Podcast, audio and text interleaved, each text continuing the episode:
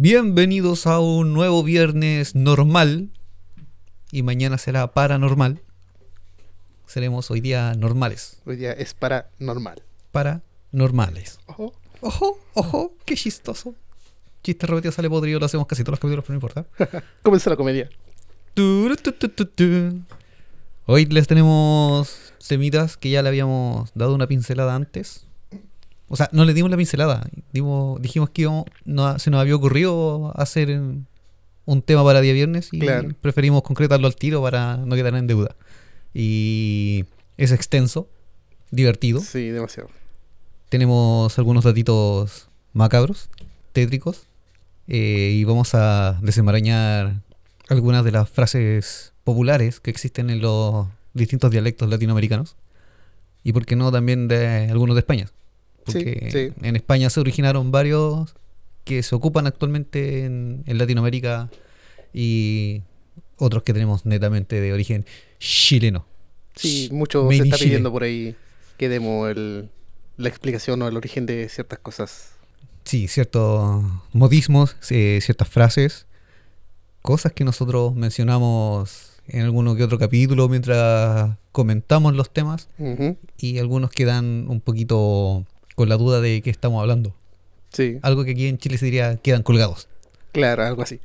quedan sin entender el significado. De hecho, siempre estamos explicando ciertas palabras raras o términos extraños, pero nunca explicamos los modismos o el origen de, de esas palabras.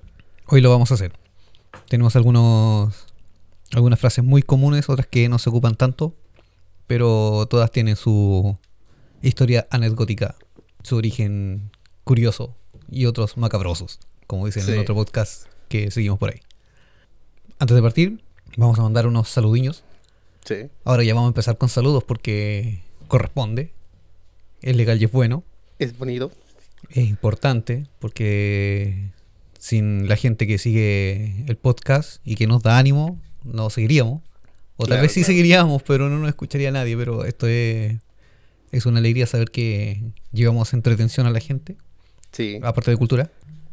¿Qué Ahí pasa? Están llegando los saludos. Los saludos de Ultratumba. Oh, de hecho. Acaba de llegar un mensaje para el Vortex. Antes de abordar la máquina del tiempo, se les eh, solicita dejar sus celulares en modo no molestar para no intervenir con la concentración de los ya desconcentrados animadores. Entonces vamos a aprovechar ya que estamos aquí, que acaba de llegar el mensaje para la Elita, Elita Poyanco. Ella nos acaba de, de enviar un mensaje a, a nuestro Instagram directo. Hermanastra, saludos. Saludos a ella. Da, empezó a seguir hace poco el, el podcast en Instagram. Sí, lo estuvo escuchando, dijo. Eh, le ha dado me gusta a las publicaciones. Sí, También vamos a dar saludos a, a nuestra amiga Neko, sí, saludos. que nos envía WhatsApp dando ánimos. Las críticas también constructivas. Eh, dice que la pasa muy bien junto a, a su hermana, a la, a la Nati, eh, y a su bololo Luis. Eh, se divierten mucho escuchando nuestras estupideces. También nos han sugerido un par de temas que también ya los estoy investigando desde ahora. Ah, ya. Así que no, si cuando estamos trabajando de esta manera, están sugiriendo temas y en los tiempos libres que tengo, de acuerdo a mi trabajo, estoy empezando a investigarlos, cosas de después no atrasarnos y mantenernos al día y tratar de dar el gusto a, a nuestros seguidores. Sí, Y también un saludo a la, a la Karim Blue. sí, también. Ella siempre comparte en su historia nuestras publicaciones, comparte nuestra historia, las comenta, reacciona, también nos da sus críticas constructivas Y mucho apoyo moral. y mucho apoyo moral. Así que besitos y abrazos para, para estos seguidores que saludamos en esta ocasión. Más adelante saludaremos otros más. Hay muchos más. Así que mientras más participen en, en el perfil de Instagram, más posibilidades tiene de ser saludado. Eso, participen. No es como el otro siga participando aquí. No, aquí Participe. sí. No, aquí mientras más saluden bien, igual los vamos a saludar, que ya hayan salido en, en un- en algún capítulo saludados. Así que por ahora vamos a hacer las invocaciones varias para que se abra este portal con distintas informaciones. Y nos vamos a ir a, a conocer el origen de algunas varias frases populares, tradicionales y culturales. Porque vamos a. Sí, vamos a, a culturalizar. Culturalizar. O sea, es que ayer había salido bien la palabra. Sí. que- para que entiendan, esta es la toma 2 del programa, porque ayer quedó bueno el programa, bacán, pero al momento de editar tuvimos un pequeño problema y el programa de edición grabó mal. Cortó algunas partes, entonces no, no había forma de recuperarlo. Así que estamos grabándolo de nuevo. Lo bueno es que somos especiales y que no importa cuántas veces tiremos las tallas, nos vamos a seguir riendo igual. Sí, para nosotros siguen siendo graciosas. Sí. A lo mejor van a salir otras bromas mejores que ayer. A lo mejor sí. Va a ser un poco más fluido el tema hoy día. Ujú. Bueno, para que entiendan qué son la- estas frases populares, se les conoce también como frases hechas. Y tienden a hacer un conjunto de palabras. Eh, porque bueno, estas frases hechas o dichos pueden ser una frase en base a varias palabras o una palabra solamente que, que indica algún significado. Y se puede aplicar a algún, algún, alguna situación, alguna acción o alguna actitud de alguna persona. Entonces, estas se mantienen arraigadas de la tradición de, la, de ciertos pueblos, o en este caso de países. Van pasando de generación en generación y tienen orígenes bastante curiosos y, como dije anteriormente, a veces macabros. O tétricos, tenebrosos, de terror, Dignos de día sábado. dignos de día sábado. No así, más de alguno, vamos a profun- a profundizarlo en día sábado. O Estoy, sea, son como ale- alegorías, sí, una cosa así. estoy como medio disléxico de la boca. No, eso se llama dislábico. Dislexia. Estoy como atontado. Los disléxicos también son persianas. Ok. ya, como bien dije, estas son frases que aparecen en ciertas culturas de ciertos países, en ciertas épocas, por uno que otro motivo. Se van aplicando de, generación en generación y se aplican a actitudes, situaciones, etcétera. Literalmente de, de generación. También de, de generación. No es generación en generación, es de generación en degeneración. ¿Por qué? Porque después el significado original para el que se para el que se construyó la frase o para el que se aplicó va variando y se va tergiversando con el tiempo y después ya se aplica para muchos muchos conceptos. Como muchas palabras que comenzaron siendo con un origen, una- un significado y terminaron cambiando a otro y a otro y a lo que O actualmente. que hay palabras que empezaron con una pronunciación por algún origen de una cultura o idioma en específico Claro. y por la mala pronunciación de otros países se cambió y quedó en lo que se conoce hoy en día. Como en Chile la palabra cachai. Sí, sí cacho. Sí, cachai. Sí, sí cacho. ¿Cachai el origen? Sí, sí lo cacho. El norteamericano. Sí, el cats. El atrapar. El You catch it. you catch. Y apareció el cachai. Como los flightes. También viene del flight. Flight. La, la zapatilla flight. La Nike Flight. Yo lo tenía de otro concepto. Ujú. El flight había aparecido de la palabra flighter, que era volador, Claro, también. eh, que tenía que ver con aviones, cosas así. Y se le aplicaba a los drogadictos por el hecho de andar siempre arriba, andar high.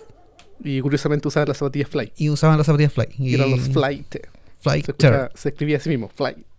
Y de flight. ahí se eh, transformó la pronunciación acá en Chile y se puso flight. Esa es la de generación de la que hablamos. Ahí tenemos un ejemplo muy práctico. Vamos a partir entonces ahora con, con algunas frasecillas. Ya partimos. Bueno, ya partimos. Ahora, es que ahora vamos a hacer con las que teníamos en pauta. Ah, que sí, claro. aparecieron de, de improviso. Entre estas tenemos la típica frase de cuando alguien entra en algún lugar sin pedir permiso o simplemente sin usar su, su educación ni sus buenos modales. Y uno dice, oh, este entra como Pedro por su casa. Ah, ya. Estaba pensando en otra. No, este es como, Sí, sí, sí. como Pedro por su casa. Y esto se origina en la antigua España. Básicamente en 1096. Mm. Año 1096. Para allá no 1096. nos lleva el, el Vortex esta, esta- en esta ocasión. Y se trata de que en ese, en ese año, Pedro I de Aragón conquistó la ciudad de Huesca y lo hizo sin obtener resistencia alguna. Porque antes de eso, él ganó una batalla que se llamaba la batalla de Alcoraz Ya. y como los habitantes de Huesca supieron cómo fue esa batalla, decidieron no resistirse porque de, de todas maneras iban a ser conquistados. Entonces cuando Pedro de Aragón llegó, Huesca ya era de él. Ah. Entonces de ahí aparece, aparece como Pedro por Huesca y con el tiempo se tergiversó a Pedro por su casa, Claro, porque sin resistencia él pasaba como si fuera su casa. como si fuera su casa. Y ahora, por ejemplo, otra frase que... va- vamos al tiro con la estética. Démosle, Démosle con la estética. démosle. Por ejemplo, el tema de salvado por la campana, o cuando a alguien le dicen te salvaste por la campana, eh, se remonta al- a la época del oscurantismo también, cuando estaba era muy común que a la gente le enterraran por catalepsia. Se les confundiera que habían fallecido cuando sufrían de la enfermedad de catalepsia. Para los que no sepan, la catalepsia es una enfermedad que te manda en un estado de letargo y es como que estuvieras muerto. O sea, te hacen los exámenes físicos de rutina que va a hacer un médico, de tratar de escucharte los latidos, tomarte el Claro. pulso, y no existe eso. Entonces, el pulso es tan bajo, tan débil que, que no es se imperceptible. es Para esa época, que se tomaba el pulso a, Correcto, era, claro, era, el pulso se tomaba de manera táctil, por eso era pulso. Claro. Y el tema de los latidos del corazón también, pues tenían unos estetoscopios, no como los de ahora. Claro, Antes era como una especie de conito que se ponía sobre el pecho y Ajá. se apoyaba la oreja. Pero como decíamos, eran tan imperceptibles estos signos vitales que se declaraba a la persona muerta. Entonces, en ocasiones se ocurría que cuando esta persona era enterrada viva, se escuchaban los gritos en la noche cuando andaba el, el panteonero y tenían que desenterrarla. O a veces desenterraban, exhumaban cadáveres por algún caso judicial y se daban cuenta que el interior del féretro estaba arañado. Claro, claro. Entonces ahí también se origina el mito de- del vampiro. Y para evitar que se volvieran a enterrar personas vivas, Ajá. que sufrían de catalepsia, al féretro se le hacía un agujero y se metió una cuerda. Mm, Y al lado de la lápida se ponía un pedestal con una campana pequeñita, mm, pero que igual le emitía un sonido más o menos, bueno, fuerte. Para Sí, la época era perceptible porque no era la misma bulla ambiental Claro, que hay no, ahora. no había eh, contaminación acústica que pudiera... Y de noche, sobre todo, era más fácil de percibir. Sí. Entonces, cuando esta persona sufría de catalepsia y lo, lo declaraban muerto y lo enterraban, eh, al despertar se encontraba con este hilo amarrado a su mano y empezaba a tirar de la cuerdita para que sonara la campana y eso daba un aviso de que la persona estaba viva. Entonces ahí aparece de que la persona se salvaba por la campana. por la campana. Y eso después se empezó a aplicar a cuando una persona tiene algún problema del que está casi sin poder resolver o sin poder salir, Claro. de salir airioso. Que aparece su Deus Ex Machina. Y claro, aparece el Deus Ex Máquina y se salva. Y ahí le dicen, fuiste salvado por la campana. Mm, Ese es uno de los, de los tétricos. O te salvaste por un pelo. También es un origen menos tétrico que el anterior, Ajá. pero es bastante curioso el tema del te salvaste por un pelo. Ya que estamos hablando de las salvadas. Ya que estamos hablando de las salvadas. El salvarse por un pelo eh, viene de, de la antigüedad española también. De la marina, la marina antigua. La antigua marina española. No era una obligación de que los que se hacían al, a la mar o que se inscribían como marinos para, para el, el reino español. No era una obligación saber nadar. No era un requisito obligatorio. Claro. Por ende, muchos de estos marineros, cuando salían a, a la mar en las embarcaciones, caían por accidente, ya sea que las cuerdas lo- los lanzaran o que a veces la misma fuerza de, la, de las velas del, del barco los tirara y cayeran al mar. Entonces, ¿qué pasaba? Como muchos de estos no sabían nadar, a veces ni siquiera podían flotar. Por ende, se hundían y morían ahogados. Y era bastante común en la época que se ocupara el cabello largo. Por ende, la única forma de salvarlo era que lo agarraban de las mechas, Claro. los tomaban del pelo y lo, lo subían a la cubierta del barco nuevamente. Y esto eh, viene de el 1809. Es de esa época, del año siglo XVII. Ah, no, eso ya es siglo XIX. 19. Siglo XIX, cuenta para 1819, sí. Se cuenta para arriba. se cuenta hacia arriba. Claro, es del, de 1809. El, el jefe de la Armada Española, eh, por razones de higiene, solicitó a los marinos que se raparan. No que se cortaran el pelo, sino literalmente se raparan. Entonces muchos de estos marinos comenzaron a, a reclamarle y su fundamento era que gracias a su cabello podían Claro. salvar su vida. Entonces cuando empezaron a contarle la historia de navegación al jefe de la armada, dijo, ok, eh, están autorizados para ocupar el cabello, no tenían límite de, de largo, pero con el tiempo eh, se les pidió como requisito a los marinos saber nadar por obligación. Sí. Aunque Bueno, era hicieran labores, aunque hicieran labores administrativas y nunca se subieron a un barco, No, Entonces- y te las podías dejar las huevas largas, o sea, el pelo largo. también. No, pero después cuando ya era requisito el saber nadar, ya se le exigía el cabello corto. Esa era la, la razón de te salvaste por un pelo. Claro, básicamente la, la higiene de l- el tiempo que pasaban en alta mar, que se ponía graso el pelo y por las pulgas que venían en las ratas del, de la mercadería que llevaban. Correcto, y los piojos. Sí, los piojos de pulga y las garrapatas y, Y muchos y lo que pudieran esconder ahí. y parásitos o vectores, como se les llama en ocasiones. Sí. Ese es el origen de ser salvado por, por un pelo. Así que ya saben, no, no critiquen a las personas de pelo largo. Tal vez No. eso los puede salvar en algún momento. Claro, es una estrategia para no morir ahogados. Pero a muchos de estos que se hacían a la mar les ponían los cuernos. Sí. También está el origen de, de dónde viene esa frase. Mm. Uy, ¿Usted sabe, primo, por qué aparece esa frase o no? Claro, eso aparecía en la antigüedad, en la era de los castillos, el oscurantismo de nuevo volviendo hacia atrás. Más atrás, creo. Más, Más, atrás. atrás. Que era donde el rey podía ejercer su derecho de prima nocta, que era cuando él tenía el derecho de acostarse con doncella que quisiera, de su poblado, de sus vasallos, y para de- denotar que estaba haciendo ese acto en alguna casa, eh, colocaban unas astas de venado, de ciervo, Una el- cornamenta. una cornamenta y las colocaban en la puerta. Entonces el marido sabía que le pusieron los cuernos afuera de la puerta para, para saber que el rey estaba haciendo sus cositas. o más que el rey era que el señor feudal El señor feudal también. estaba haciendo saber su derecho de, de de prima prima nocta. nocta.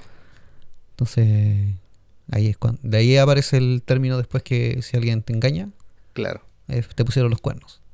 Y Claro. otro similar también que tiene que ver con los, con los amantes y las infidelidades eh, son los patas negras. Ojo. Eso se ocupa mucho acá en Chile. Y los patas negras vienen de, de la mina, de la jerga minera, en donde se dice, cuenta una, una leyenda, una historia, que uno de estos mineros se acostaba con la esposa de su jefe. Entonces cuando su jefe se iba a la mina a trabajar, él llegaba y se metía descalzo a la casa y como él trabajaba en las minas de carbón, llegaba con sus piernas y sus pies totalmente negros y al estar en la cama quedaban marcados en las sábanas. Uh, quedaban las patas negras marcadas. Quedaban las patas negras marcadas. Entonces cuando se dio cuenta el- su jefe que su esposa le estaba haciendo infiel, ahí aparece el término del patas negras. Claro. También se le da el origen de que antiguamente cuando llegaba el marido, el amante tenía que salir corriendo por la ventana y salía solamente con los calcetines negros corriendo. Con los calcetines negros también y se, se, aplica solamente las patas negras. y- o también se aplica en, en México Ajá. el tema del botas negras, Claro, ahí se le que llama ya botas negras. eran los los jinetes, Ajá. los- los- sí, son jinetes. Claro. eh, que se vienen siendo como los vaqueros o como los guasos de, de, De acá, de- de acá claro. de Chile. Allá, claro, era como común el tema de andar sobre el caballo con botas que eran de color negro. Ajá. Entonces también era por eso, el tipo se ponía las botas Que era lo primero que era lo primero alcanzaba. que alcanzaba a ponerse para poder correr y no, no lastimarse los pies Claro. y la ropa en las manos.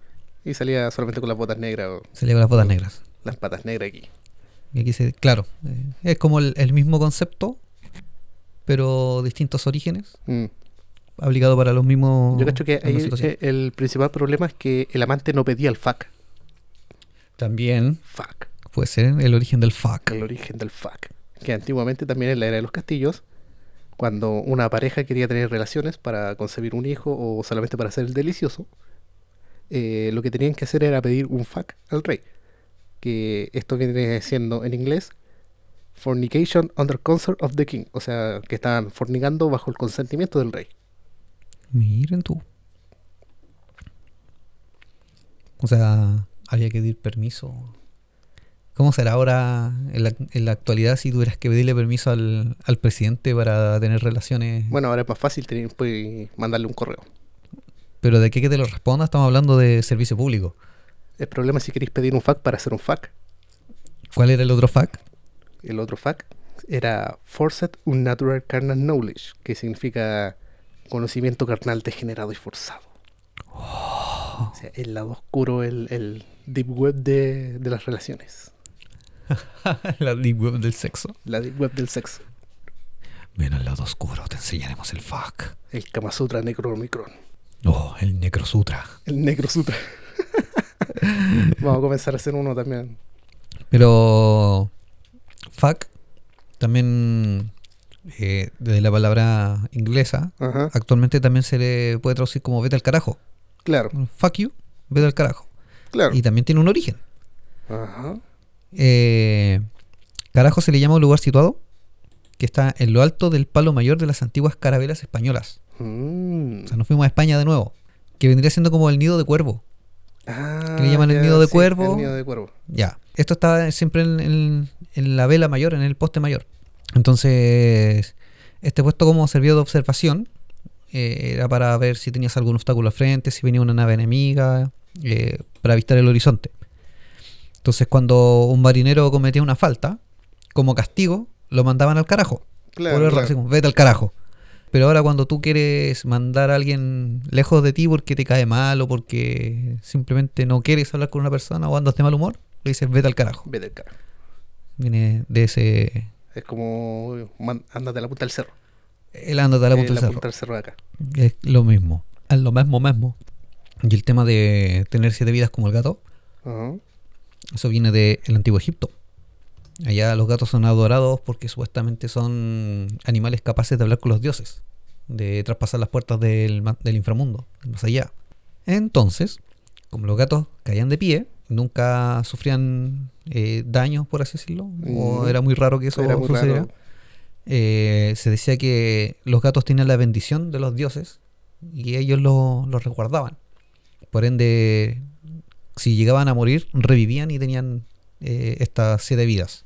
Y eh, por eso, es que después cuando alguien eh, se salvaba de un accidente del que podía haber muerto, se dice que tenía siete vidas como un gato. Claro, siete porque el número de la suerte, También es el número de la suerte. un número de cábala y todo eso. Correcto. Allá en, en Egipto y en Medio Oriente el tema de la cábala y la numerología antigua se aplica bastante y Ah, sí. era muy asociado también a, a las religiones. Sí, sí. De hecho la cábala viene del judaísmo, Ajá, sí. así que ellos tienen, tienen que ver también con la numerología y cosas así. Pero eso es para un día sábado. Ese ya es para día sábado. Lo vamos a preparar. Ya que hablamos de los patas negras Ya. y del fuck Ujú. y, y del otro fuck, Y de los dos fuck. de los dos fuck, de los dos tipos, estaba el echar un polvo. Oh. Aquí en Chile por lo menos se, se usa el echar un polvo para tener un encuentro sexual. Claro. Y esto viene... En varios países se usa ese. Lo he visto en varios países. Ya, eh, sí, en, en Argentina y en México lo Sí. he escuchado, lo he visto en películas o series. Lo he escuchado hasta de los españoles. Es que por la época, mira, por la época que de donde viene, que es del siglo XVIII y XIX, era muy común el, el inhalar tabaco, Sí. que se le llamaba rapé. Claro, claro. Y estos se ponían en unos en unos anillos Mm. que contenían un, un pequeño una pequeña cavidad Ya. donde tú depositabas el- este rapé o este tabaco y cuando no querías que te vieran hacerlo eh, tú te parabas de la reunión donde estabas y decías voy a echar un polvo y vuelvo entonces se entendía Claro. de que ibas a ir a inhalar pero después eh, cuenta la leyenda Ah, sí. que alguna vez una pareja que quería ocultar su su amor o su relación y querían tener encuentros sexuales rápidos por ahí en lugares entre comillas públicos cuando iban a, a sus reuniones eh, se paraban y decían voy a ir a echar un polvo y iban a su encuentro sexual Y se echaban un polvo. y ahí se echaban un polvo Pero sin pedir un fuck. pero sin pedir el FAC podía haber sido penalizado eso porque no se pedía el FAC Es que si van a pedir el fuck, el rey puede hacer prima nocta y le puede poner los cuernos al marido. también Y después no puede echar el polvo. El polvo lo echa el, el rey, lo voy a echar el rey o sí feudal. ya que hablaste de del rey feudal medieval Ya. Volvamos. Vamos para atrás de nuevo al, al oscurantismo. Vamos para allá. ¿Tú recuerdas que en la historia se habla de, de la pandemia de la peste negra? Sí, sí. Ahí es cuando aparece la siguiente frase que, que vamos a analizar. Uh, en esa época, bueno, también un poco antes de que comenzara el tema de la peste negra, cuando alguien fallecía en extrañas condiciones dentro de un poblado, tenían que buscar obviamente al culpable del por qué falleció. Si fue asesinado en una, en una riña o por un asalto, se tenía que buscar al culpable. Si el culpable no era encontrado, se aplicaba una pena hacia la familia, que ellos eran los que tenían que pagar una multa o a veces con cárcel, eh, un, un representante de ellos, y, y poder dar así como un descanso tranquilo al muerto. Pero cuando la familia eh, no estaba dispuesta a, pagar por algo que no habían hecho, tomaban el cadáver, elegían a, a un representante de la familia o dos, tomaban el cadáver al hombro y se lo llevaban de la ciudad o del poblado. Se iban al poblado más cercano y lo dejaban ahí tirado. Y ahí aparece la frase de cargar el muerto, porque llevabas un muerto al hombro o en una carreta y las condiciones en las que haya fallecido se culpaba a una persona que no tenía nada que ver en el hecho. Entonces ahora aparece la frase, se, se aplica el cargar el muerto cuando tú tienes que pagar por una culpa que a ti no te corresponde Claro. o asumir responsabilidades que no deberías. uh, Muy común en los trabajos que dicen, no, a mí me cargaron el muerto. claro. Así que esa también es una de las que trae origen un poquito tétrico. Involucra muerto, involucra misterio sin resolver en cuanto a muertes y involucra culpar a otros y que Sí. paguen otros y que le carguen el muerto. Sí. Y también ese de, aparte de cargar el muerto, hay otra frase que es para el mismo significado. Cuando tú tienes que. Cuando tú tienes que pagar una culpa o una responsabilidad que, que no es tuya. Que aquí se le llama. Que por ejemplo, está cargar el muerto, que es asumir Mm. una responsabilidad, y otras similares, pagar el pato, que se ocupa acá en Chile. Mm, Ya, sí, sí, sí. Ya. Y esto viene de, de Antigua España también, de los siglos eh, XVI y XVII. Y había convivencia entre religiones que era la judeo-cristiana, o sea, perdón, eran los judíos con la sociedad cristiana. Entonces, como había una pequeña rivalidad entre ellos, los judíos siempre profesaban de que ellos tenían un pacto con Dios Mm, que es como toda la ideología que tienen ellos de, de que por qué hacen algunas cosas y es que ellos tienen un pacto con Dios y por eso tienen esa religión. Entonces, para burlarse de ellos, los españoles, perdón, los cristianos, les decían que algún día tenían que pagar ese pacto. oh, Entonces, cuando estuvieran reunidos en sus sinagogas, decían que iban a pagar el, el- el pacto. Y era una referencia a que cuando estuvieran ellos en, en su, en sus ceremonias religiosas, iban a quemar la sinagoga con ellos adentro. Era como una amenaza de muerte. Claro, iban a pagar el pacto. Claro. Entonces, con el tiempo, esto se fue asociando a otras situaciones, pero pacto fue transformándose la palabra, se le quitó la C por pronunciaciones y quedó pato. Tiene que haber sido algún chileno por ahí. Eh, es que Yo cacho que fue un chileno. por algo se aplica mucho aquí en Chile el pagar el pato. Así que ahí viene el por qué pagar culpas ajenas. Se le llama cargar el muerto o pagar el pato. Y ahora nosotros pagamos el pato por el lenguaje. Así es. Pero aquí estamos para enderezar el camino, Reculturizar a la gente con, con las palabras y las frases. sí, con temas culturirativos. Cuando a ti te hacen pagar el pato o cargar el muerto, tú tienes derecho a, a defenderte. Claro. Y eso significa que tú quedas en tela de juicio. Uh, Quedar en tela de juicio viene de vari- tiene varios significados. Por ejemplo, uno es que en la época medieval la palabra tela era una valla que dividía en dos partes un terreno llamado lisa, ¿ya? Y se empleaba en las justas de los antiguos caballeros. O sea, básicamente es la tela que dividía la- el camino del caballo Ah, sí. cuando los caballeros se enfrentaban en las justas con estas lanzas. Sí, claro. Ya, la tela que iba en medio, Ajá. eh, eso se llamaba, o sea, a ver, perdón, la reja que iba en medio, la valla Sí, sí, sí. que tenía los estandartes y todo, todo, eso se Claro. llamaba, se llamaba tela. Claro. Y la lisa era la eh, esta como pequeña pista de claro, de el, carrera del el caballo. carril donde corrían los caballos. esa era la palabra, el carril. Entonces, cuando se ponía alguien en, eh, en tela de juicio, se ponía, se consistía en que eh, un, en trasladar un litigio a la lisa. Sí. ¿ya? Entonces era para conseguir la razón por armas. Cuando había una disputa, ya se iba a una, a una justa. Claro. Entonces, cuando, eso era cuando decían que el problema se ponía en tela de juicio, o la situación se ponía en tela de juicio. Claro que cada uno defe- defendía su propio lado. Defendía su, En pocas manos metían las manos al fuego por, por su por su posición. creencia, por su concepto, por, por su respuesta. Sí, Poner las manos al fuego. eso también viene de, de cosas religiosas. De las antiguas costumbres paganas. Sí, pero de esas costumbres paganas lo tomó la, la Iglesia Católica, Sí, el cristianismo. sí, sí. Sí. Poner las manos al fuego viene de una práctica que se llamaba el juicio de Dios, que también se conocía como ordalía. Y era una institución jurídica que atendía los supuestos mandatos divinos que dictaminaba la inocencia o culpa- culpabilidad de una persona. O cosas acusadas de quebrantar las normas establecidas y cometer pecado. Claro.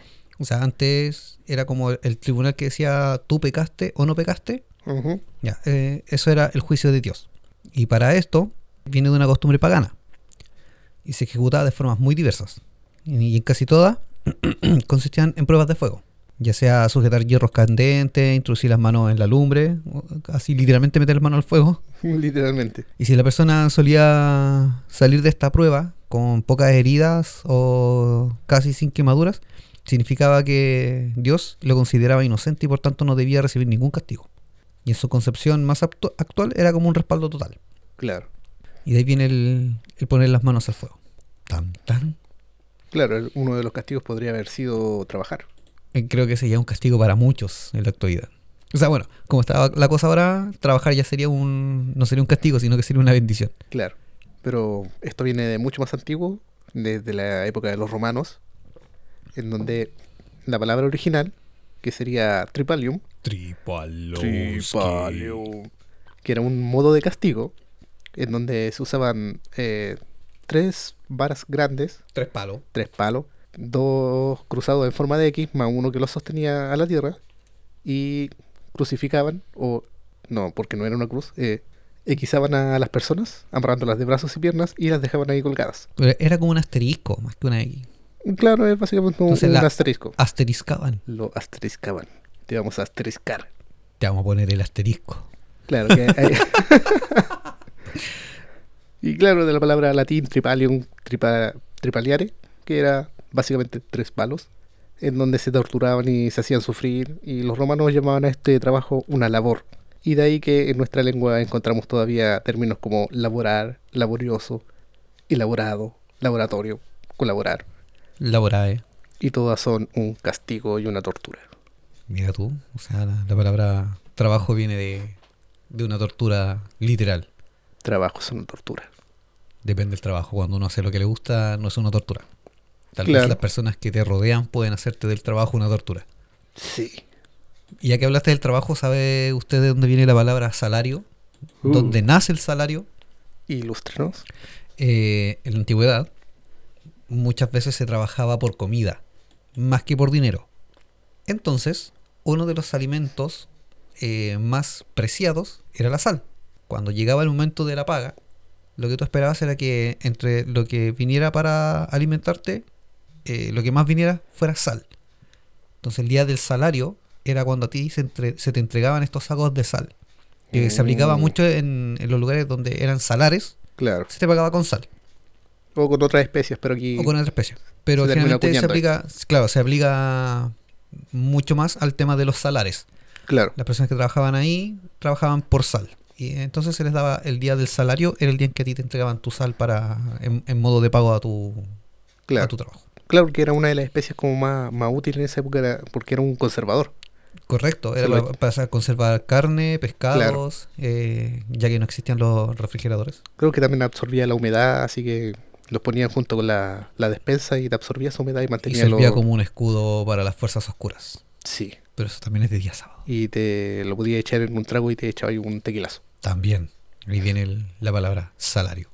Mu- Y- Muchos se toman el salario en, salir, en salarios. Le echáis salario a tu salario. Eso sería una respuesta casi literal. Sí.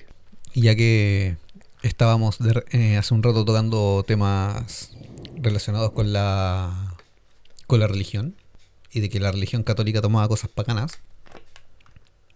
Sí, se escucha la botella, pero no importa. Es bonito que se escuchen así cosas que estamos haciendo. Que Sí, no suene tan si limpio. hablábamos, se podía cubrir.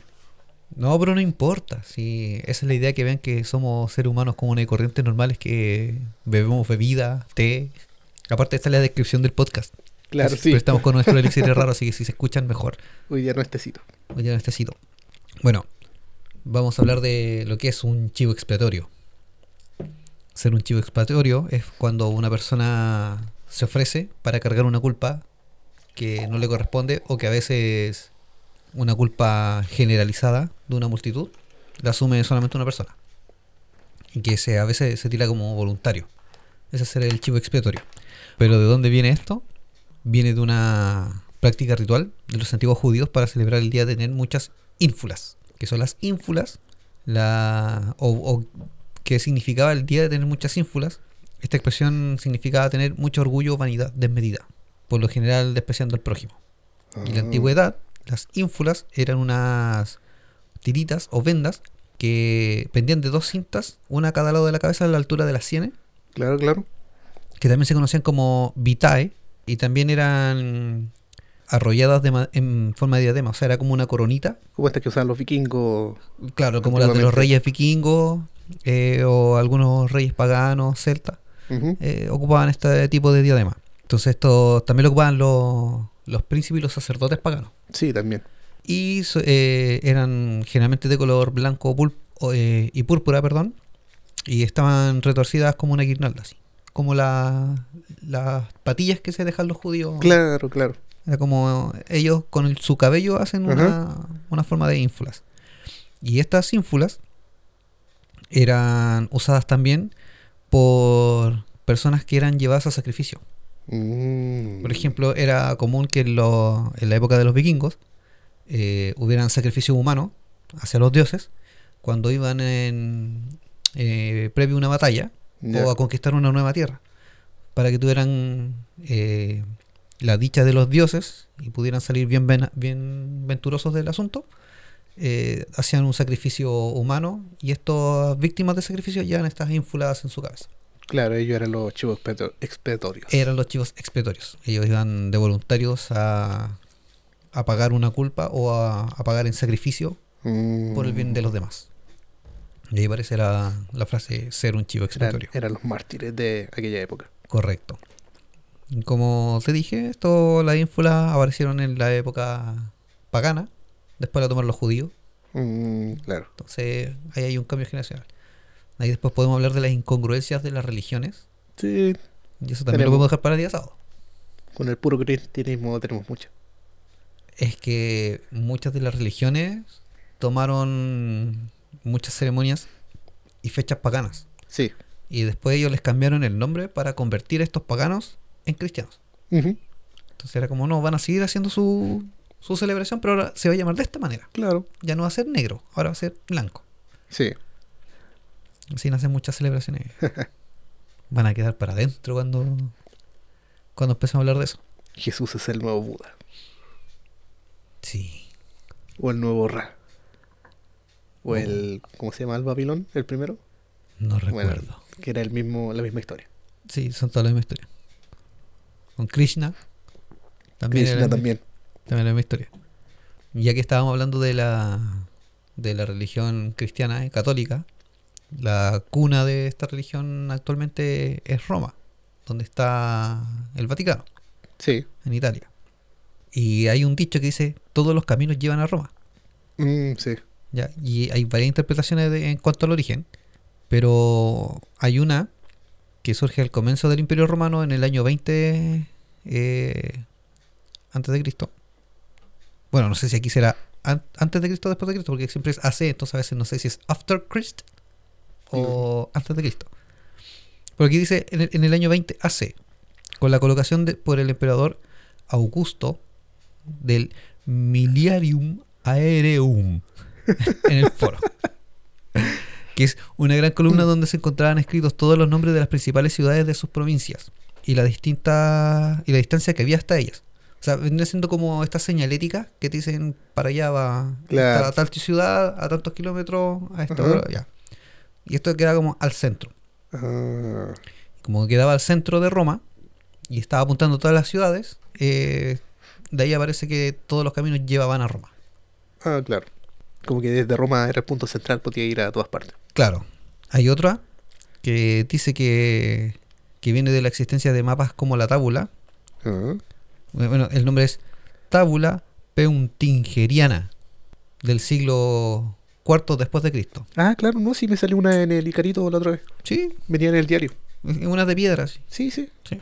Venía junto con el calendario maya. Ya, bueno. Esta, esta tábula eh, es donde se escribían las distintas rutas entre Roma y sus colonias. Entonces también era como lo mismo. O sea, estaba Ah, Roma al centro con todos los caminos hacia alrededor y de ahí aparecía de que todos los caminos llevan a Roma. Y aquí también dice que sobre lo que no existe duda es que en aquellos tiempos Roma era el epicentro del mundo occidental. O sea, antes era- Roma era el centro del Era mundo. el hoyo eso- del queque. Claro. Por eso es que también se ponía al centro del mapa y se decía que todos los caminos llevan a Roma. Claro. Pam, pam. Era como la ciudad más, más principal, era la capital. Era como Santiago acá en Chile. Claro, Si algo no pasa en Santiago, no pasó. Y como tú dijiste también, el hoyo del queque. el hoyo del queque. Esa viene de, de cocinar acá, que es como común estos moldes en forma de donas Sí, para hacer queques. Y como tienen un agujero al centro, pasan a ser el centro de todo. sí, Entonces, eh, por ese agujero es por donde entraba el calor que, que te doraba el queque y hacía que se Mm. cocinara de manera homogénea. Entonces, era la parte más importante del molde, Sí. ese agujero. Entonces, cuando una persona quiere sobresalir sobre los demás o quiere ser el centro de atención, se le llama tú eres el hoyo del queque. claro. O se cree el hoyo del queque. Eh, El perro con más pulgas. También. O el florerito, El florerito. el centro de mesa. Centro mesa. El arroz. Tienen- El arroz. No, porque el arroz El- para puro acompañar no va. Sí. Ese es como el, el antónimo. Eh, Claro, los sinónimos era el hoyo del queque, era florerito, centro de mesa, sí, sí. La alegría del hogar, La alegría del hogar. y el antónimo es el arroz, que, Claro. se- que sirve solamente para acompañar. Ah, claro. Es como cuando ibais con un amigo a una fiesta y este amigo quería bailar con una chica linda Sí. en la antigüedad y esta chica andaba con una amiga que tampoco era muy agraciada. Ah, claro. Entonces era común de que las mujeres estaban en unas bancas esperando que las sacaran a bailar o en unas sillas. Y por el otro lado de la habitación estaban los hombres también esperando salir a, a atreverse a, a sacar a bailar a estas chicas. Y cuando estaban todas las chicas lindas bailando, obviamente las que quedaban eran menos agraciadas, y el amigo que te apañaba en la fiesta para que pudiera bailar con esta chica linda, decía ya, ok, voy a ir a sacar a bailar a la amiga.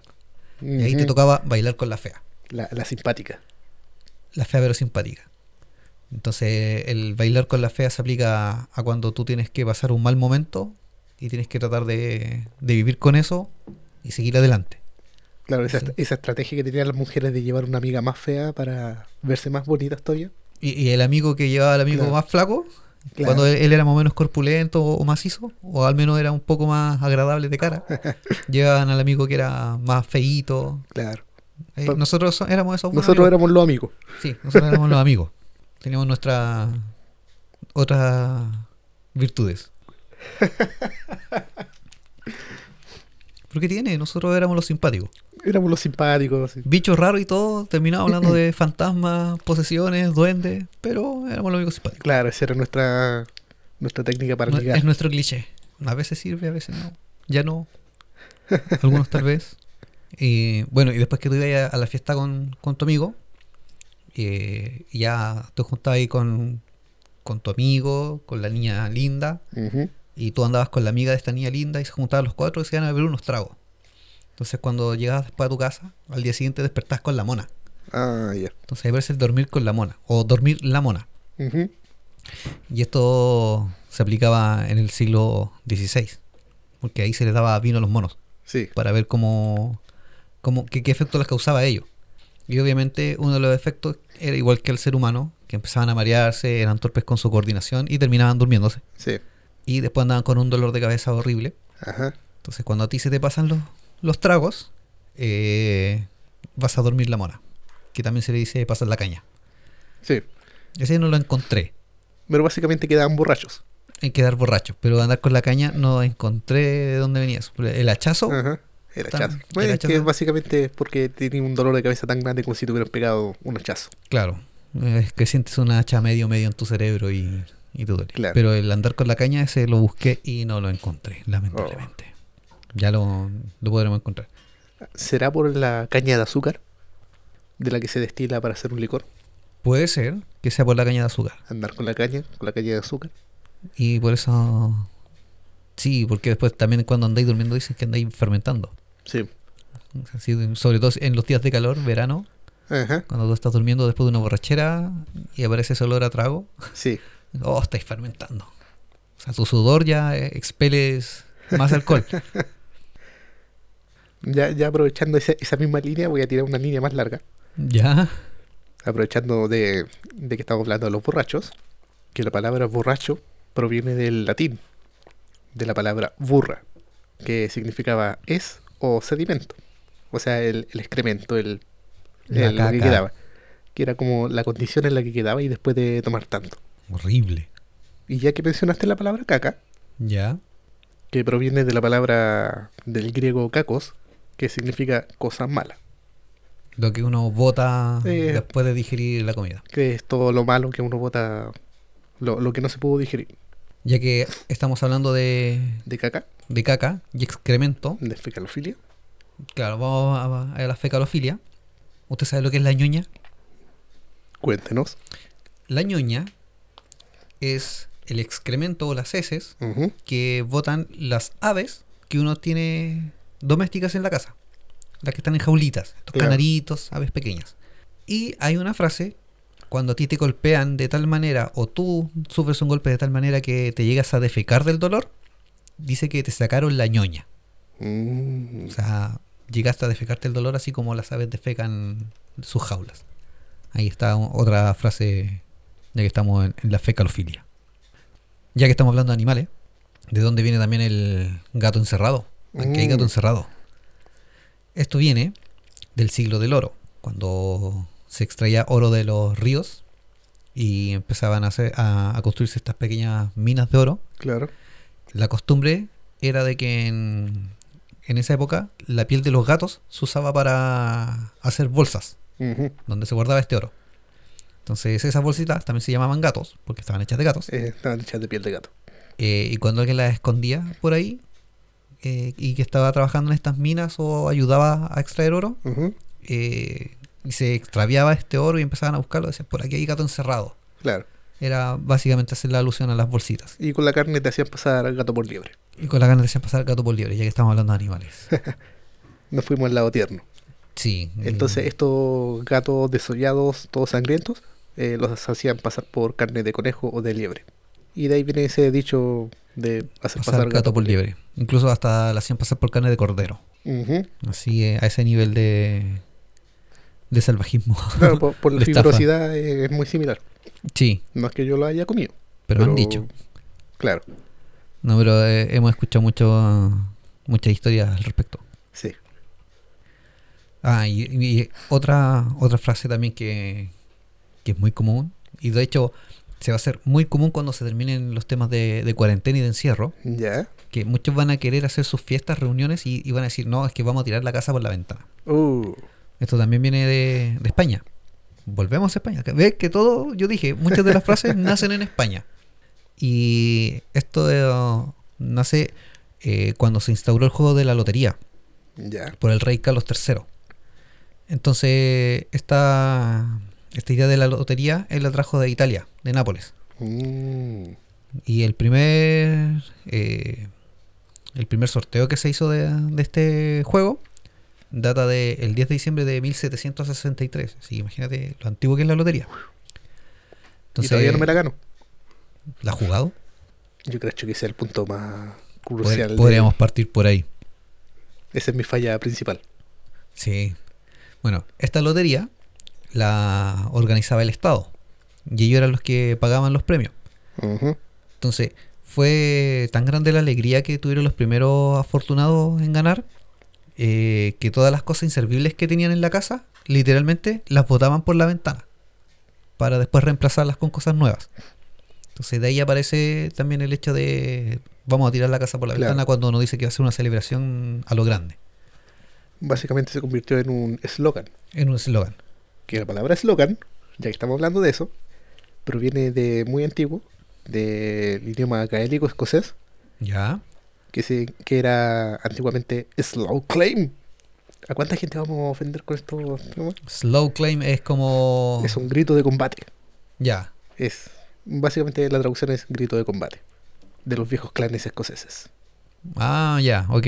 Así que eslogan es el grito de combate de, de alguna marca.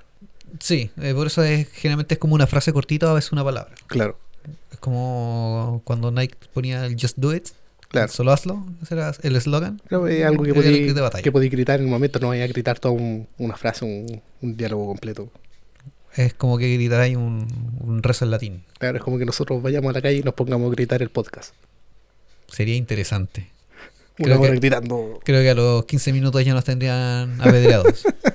Sería raro. Ahí sí, Sí. tirarían la casa la- por la ventana, pero sobre nosotros. Sí, Que de hecho cuando estaba viendo esa información me ponía a pensar de que eh, antiguamente muchas de estas casas eran de dos o tres pisos y eran como pareadas. sí. Entonces imagínate si alguien tiraba la casa por la ventana y va pasando alguien por abajo. ¡Ay! Era muy común que antes se tiraba la basura por, aba- por la ventana o el- los desechos, La, la vacinica. los desechos de la basenica. La vasenica se recicla. Se vaciaba la vacinica. Claro. Generalmente desde el segundo piso. Ah, mira, uno de los modismos bien chilenos.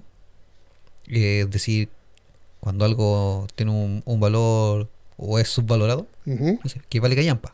Ah, claro. Entonces, esto aparece más o menos en los años 80, Ujú. 70, eh, con los pinball, aquí conocidos como flippers. Claro. Entonces, en los pinball o flippers hay una, unos pequeños postes que parecen callampitas o que parecen hongos y eso no te dan valores al, al puntaje cuando la, la pelotita golpea ahí. Y generalmente es donde más golpean.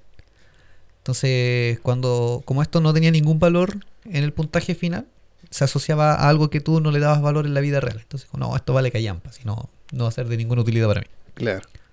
Que eran esas marcas chancho que vendían. Las marcas chancho. La marca chancho. Bueno, los que no saben lo que son las marcas chancho son las imitaciones. Ajá. Y eso también viene de una cerveza norteamericana antigua que traía un, un cerdo. Y eh, después esto se, se replicó en, en cigarros, Claro. porque todo era de dudosa reputación, de dudosa procedencia. Y eran de muy bajo valor, Sí. al igual que esta cerveza de donde se sacó la idea. Entonces cada vez que ha- hay algo que es una imitación, Ajá. eh, y a veces ni siquiera trae marca. Se dice que es marca chancha porque te costó barato y es una imitación a algo que de marca que te puede costar con un valor a veces el doble o el triple. Mm, Y, pero tú lo usas porque se parece al original. Claro. Pero marca chancho. Y de estos cigarros empezaron a hacer imitaciones baratas. Correcto. Por ahí. Ahora nosotros aplicamos, decimos la versión AliExpress. Eh, sí. Porque también es como la versión china, imitación, más barata. Pero me he dado cuenta de que en la actualidad eh, muchos dicen no que un producto chino es de baja calidad, no va a ser lo mismo. Pero he encontrado productos chinos Sí. que son de bastante buena calidad. Lo, lo único que la marca no es conocida. Y a veces si uno se pone a analizar cosas de marca que tiene en la casa y mira el lugar de origen y dice Made in China. Claro. O sea, no es que sea una manufactura mala, sino que, eh, bueno, es como en todos lados. es más sea, masiva la manufactura de allá, así que se le da como un, un cuidado menor al, a la construcción. Correcto, o sea, hay empresas que se preocupan de que tengan una buena calidad y una larga duración. Pero Claro. eh, hay que tomar en cuenta que los asiáticos casi todo es desechable. Entonces por eso como que no, no cuidan mucho la prolijidad del Claro. producto. O sea, a veces estéticamente que se ve igual que el original es lo que más les preocupa, más que tenga la misma duración que el original. Claro, podemos hacer uno igual, pero podemos hacer cinco mientras tú haces uno. Correcto. O sea, lo hacen más rápido, Claro. iguales, más baratos, pero duran menos. Sí. Pero hay cosas que la calidad de a veces la, la he topado muy similar a la original. Sí, sí. No, sí me he dado cuenta con muchas cosas también que he comprado y calidad bastante buena dependiendo del uso que uno le dé. Correcto. Encontré también otra frase muy chilena que es quedar como chaleco de mono, Ya. que es cuando algo termina muy mal. Ah, sí.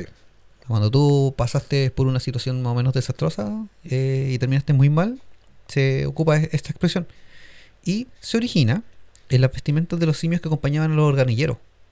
Los organilleros, para los que no lo saben, eran un tipo que andaba con un organillo, Claro. la redundancia, que es un instrumento musical que tenía una manivela, Una caja musical a manivela. era una caja musical a manivela eh, de viento, y ellos andaban por los distintos pueblos o ciudades eh, mostrando estas melodías y atraían a los niños y les vendían eh, remolinos, golosinas, juguetes, o a veces simplemente iban por una propina mostrando su espectáculo, y ellos eran acompañados con un mono.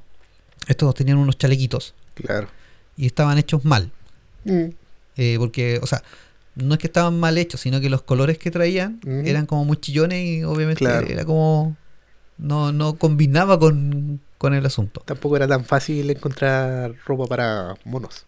Claro. Eh, no es como que vaya ahí a la esquina y una tienda especializada en ropa de monos. No, a ver, deme ese chaleco de. Sí, de ese talla S, el que trae dibujado el símbolo de Goku. Correcto, ese. y deme ese que es la chaleca que trae el símbolo de Capsule Corporation, por favor. Ya, muchas gracias. Sí, también en talla S, sí, los dos, los dos. Ya, hasta luego, gracias. ¿Tiene, ¿Tiene una de motoquero entre ese? También puede ser. Claro. Tengo un mono más chico. un recién nacido.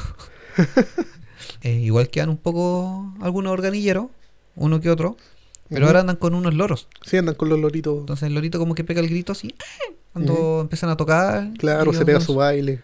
Bailan, eh, de hecho como que caché el organillero por el grito del loro. Sí. Porque como que a lo que van avanzando, el loro va gritando hasta que encuentran su spot y, y se ponen a, a mostrar su melodía.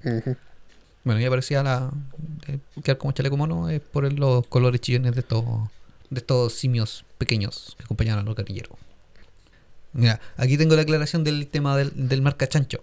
Ah, ya. Era que era una cerveza que se llamaba Pig, Sí, que sí. era cerdo. Y después, eh, en base a esta cerveza, que era de bajo valor y dudosa procedencia, Ajá. empezaron a fabricarse cigarrillos baratos eh, y de calidad incierta. Sí. para ganar más plata. Y ahí empezaron los cigarros marca chancho. Entonces es para productos de dudosa reputación y procedencia. Y, ya que estamos hablando de cigarros, Ajá. también acá en, en Chile a los cigarros se les llama pucho. Claro. Pucho viene del vocablo mapudungú, que es puchum. Y esto significa sobra o residuo de algo. Entonces, por ejemplo, los puchos eran cuando la gente no se fumaba el cigarro por completo, quedaba cierta cantidad de tabaco antes del filtro Sí. y empezaba a juntarse este tabaco para después hacer otro cigarro, considerando que después no iba a haber más cigarros Claro. O que tal vez no se iban a poder comprar más cigarros. Y se hacían estos los puchos. Tomando en cuenta que también los tabacos, eh, tú podías armarte un cigarro. Aparte de, de comprarlo en cajetilla o en paquetillos, como en la actualidad. Ahora también se está remontando a eso que, o retomando que uno se fabrica los, los cigarrillos con tabaco. Entonces aparecen estos los puchos. Ujú. Y también está el me importa un pucho. Que cuando algo te, te importa nada, Claro. O lo valoras como basura, eh, lo- ahí asocias el pucho, de que eran sobras o cosas que, que nadie valoraba. Eh, me importa un pucho es que algo no causa tu interés ni, ni lo valoras lo suficiente. Claro. No es digno de tu consideración. No es digno. No, no es algo glorioso. No es digno. No, no es importante. Como esas personas que no escuchan el podcast. Ellos no son No dignos. son dignos. Deben hacerse. Sí. Deben subir de nivel como personas escuchando nuestras estupideces. Sí. Por eso nosotros cuando estamos viendo las redes sociales siempre estamos ojo al charqui. Sí. Y esa también es otra frase que viene, que es una palabra quechua, el charqui. Y se denominaba a carne cortada en lonjas delgadas, como el fiambre, El jerky para otros lenguajes. jerky en otros lenguajes. Y esta carne se salaba y se dejaba secando al sol. Entonces cuando después uno tenía hambre, comía esta carne, Claro. carne seca. Actualmente aún se vende, pero ahora viene como molido. No, no Sí, es una lonja, más, que... más en rodajas, más hilachado. Y lechado, correcto. Entonces, cuando se fabricaban estos charquis, eh, y evitando que alguien se los robara o que llegara un animal y se los comiera, se dejaba a alguien vigilándolo. Entonces decía, ya, tú quédate, ojo al charqui. Claro. Entonces ahora cuando alguien quiere dar una expresión de, de que alguien tiene que quedarse esperando algo o que esa persona está esperando algo o atento a alguna situación, eh, dice, no, es que estoy ojo al charqui por tal situación. Que ahí se van aplicando distintas acepciones a, los a los orígenes de, esta- de estas frases. Oh, se ha pasado de la hora volando. Siempre se nos pasa la hora volando con estos temas. Sí, se pasa rápido. Es que nos divertimos haciendo estas cosas. Sí, no, sí la pasamos bien. De hecho, estoy revisando mi torpedo Ujú. todavía tengo cosas en el tintero. De hecho, la, la gente no sabe, pero cuando se acaba el podcast, nosotros caemos en un estado depresivo maníaco y nos tiramos en un rinconcito a llorar porque ya no, no estamos haciendo el podcast. Sí, de hecho tratamos de grabar los dos capítulos del fin de semana porque nos entretenimos mucho. Claro. Entonces, si no podemos hacer lo- los dos al tiro, eh, quedamos tristes. Sí, no, ahí nos deprimimos. Somos felices cuando sacamos los equipos de nuevo. todos se van a dormir y podemos tener el silencio necesario para poder grabar. Es nuestra droga, nuestro éxtasis. Sí. ¿Tú conoces también el origen de El Chancho en Piedra? No. Eh, esta es una alteración con la palabra chancho. En, sus or- en sus orígenes, la expresión habría sido chanco en piedra. Ya. En atención a que el tomate que se emplea para la preparación se llama chanca. O, o sea, perdón, se chanca o se tritura. Ah, O sea, sí, chancar claro, algo es triturarlo. Y esto se hacía con cebolla y aliños. Y se hacía en una piedra. Era como los morteros. Mm, ¿ya? Los morteros de cocina, que ahora son de madera, otros de, de plástico y también originalmente de piedra. Pero esta era una piedra grande. En donde se chancaba el, el tomate y, y la especie. Era como hacer el, el pebre. Entonces eh, ahí decían yo chanco en piedra. claro. Y después se transforma chancho, Chancho en piedra. piedra. También es un plato, Sí, el chancho en piedra. sí, sí, sí. Y es en base a lo mismo. Eh, chancar todo sobre la piedra, se prepara y después se, se cocina. Claro. Y ahí apareció la frase chancho en piedra. Chancho en piedra. Pam, pam. Muy comido por, por los brujos, por los calcus. Así. Ese es el plato favorito de los calcus de Chile. Miren, Ya rozamos el, el sábado de nuevo. Claro. Tengo do- dos acepciones a algo similar, que es cuando uno está pasado de copas. Ah, Por ejemplo, hay dos, dos tipos de borrachos. El que da jugo y el que queda arriba de la pelota. Ah, claro, sí, sí. Entonces, por ejemplo, el que da jugo se aplica a estos que empiezan a hablar incoherencias, que son insistentes con un tema, y se ponen a dar la lata, y empiezan a aburrir a la gente.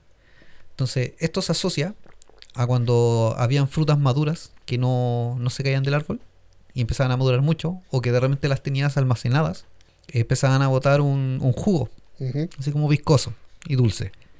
Eh, y era porque empezaban a podrirse. Entonces, a, ese, a esa comparativa con esta fruta, al borracho se le decía que estaba dando jugo. Ah, o sea, ya se claro. pudrió el asunto Sí. y está puro molestando. Y los otros son los que se- están arriba de la pelota, Ujú. son los que se mantienen en pie, todavía están conscientes, eh, y, pero se balancean al, al caminar, Claro.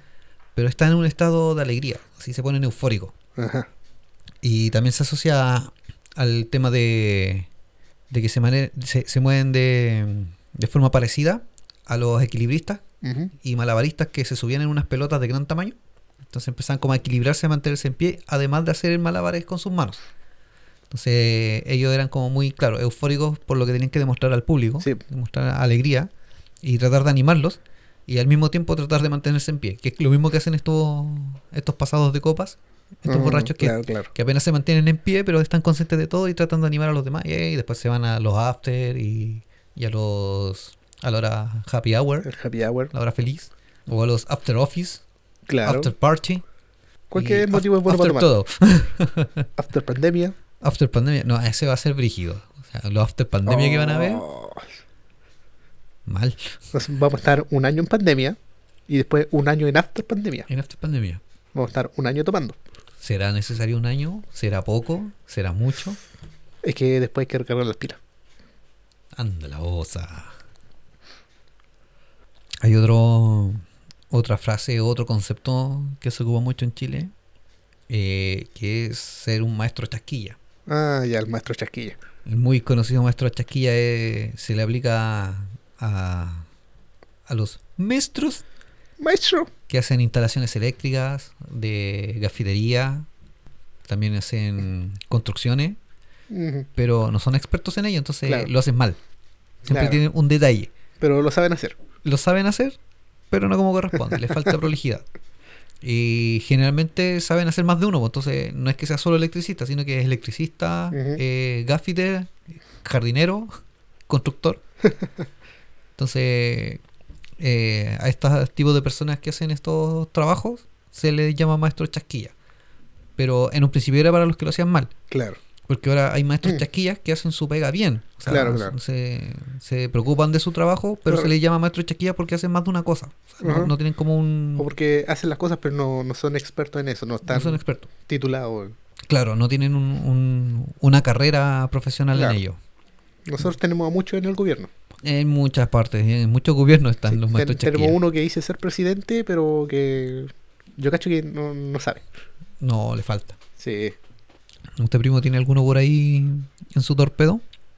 Porque a mí en este torpedo creo que se me están acabando. Por ejemplo, hay uno que es cuando tienes que tomar una decisión un poco difícil o arriesgarte por algo.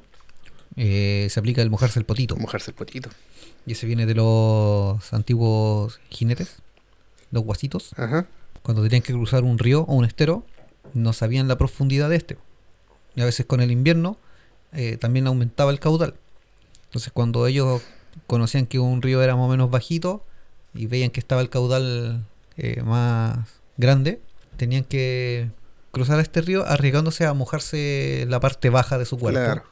Porque obviamente el caballo iba a quedar casi sumergido, iba a quedar solamente la cabeza arriba. Y ahí aparecía el, la expresión compañero, creo que vamos a tener que mojarnos el potito para cruzar el río. Entonces ahora se aplica cuando uno tiene que arriesgarse por una decisión. Y dar guaraca. Dar guaraca también es de origen quechua. Significa onda, aunque el español le llama así a una alianza con que se envuelve el trompo para hacerlo bailar. Claro, sí. O sea, como aquí en Chile también se ocupa el, el trompo Claro, en la las fiestas patrias, esta alianza se llama guaraca. Mm. Entonces el dar guaraca puede aludirse a, a vapulear a una persona. Y nació en las competencias de juegos tradicionales chilenos, como decía, eh, cuando les correspondía competir a los expertos en hacer bailar el trompo. Los asistentes decían, dale guaraca, dale guaraca. Era para que con la alianza le Le diera- dieran su buen efecto y un- con un buen movimiento de muñeca el trompo bailará más tiempo que el resto. Y ahí aparece el dar guaraca. Hay muchos que son tradicionales de acá. ¿eh? Hay Muchos- varios, hay varios que son muchos de acá. tradicionales. Eso me gusta. Y que era la idea también hacer algunos de acá de. Chile. Vamos a ver el, el otro torpedo que tengo. Ver, Déjame ver cuánto tiempo llevamos ya grabando. Oh, ya como una hora y cuarto de grabación. Yo creo que ya con esto podríamos... Sí, ya podemos darle finalizado el capítulo de día, ya cumplimos. Sí, para no, no dar la lata, Sí, sí. no aburrir, no dar jugo. No vamos a dar jugo. Pero lo que podemos hacer es incluir una frase por programa, Sí. ya sea al inicio o al final, Ajá. eh, para hacerlo un poco más interactivo también. Claro, claro. y ser más culturitativo, como lo dije en un principio, para culturizar a la gente, iluminarla y mantenerlos informados, iluminados, Reptilianos ilustrados y reptilianos, y reptilianos, dignos. dignos. Bueno, engendros, por hoy es suficiente. Eh, espero que hayan disfrutado este capítulo. Ujú. Y espero que disfruten el de mañana. Si el de mañana se viene interesante, ahí Jumi nos tiene preparado un tema bastante extenso, interesante. Sí. De hecho, intenté resumirlo lo más posible porque era demasiado extenso. Sí, la idea era no hacer dos capítulos del tema, Ajá. sino que vamos a hacer como lo conciso, preciso. Sí, porque están pidiendo muchos temas de otro tipo y también queremos presentarlos pronto. Sí, ya como les dijimos, estamos investigando los temas que Ajá. se nos sugieren. Más que pedirnos, sino se nos sugieren Ah, temas. sí, Eh, nuestra lista se está ampliando rápido, sí. así que hay que tratar de... de... Debo. Debo. hay que tratar de darle en el gusto a la gente. Así que, engendros, ha llegado la hora de decir adiós por hoy. ha sido otro viernes normal Paranormal. y mañana será un sábado Paranormal. paranormal. ja, ja. y se divertirá. Así que será hasta mañana. A cerrar el vortex.